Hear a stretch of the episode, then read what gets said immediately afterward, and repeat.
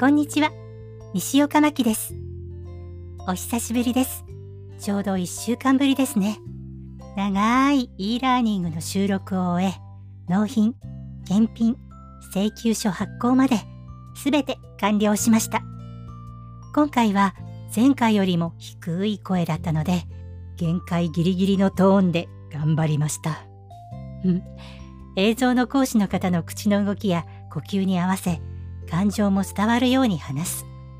スタジオならディレクターの指示がありますが、納品するまで自分しか聞かないので、何回も聞いては撮り直し、より良いものにしたいという思いから、なかなか終われないのが卓録の問題点です。そして収録後は静音。文字通り音を整える作業があります。収録も静音も嫌いじゃないというか好きなので、毎日気がつくと10時間以上パソコンに張り付いています。体中緊張感でガチガチです。時間配分がこれからの課題です。それでは今日はここまでです。また次回も聞いてくださいね。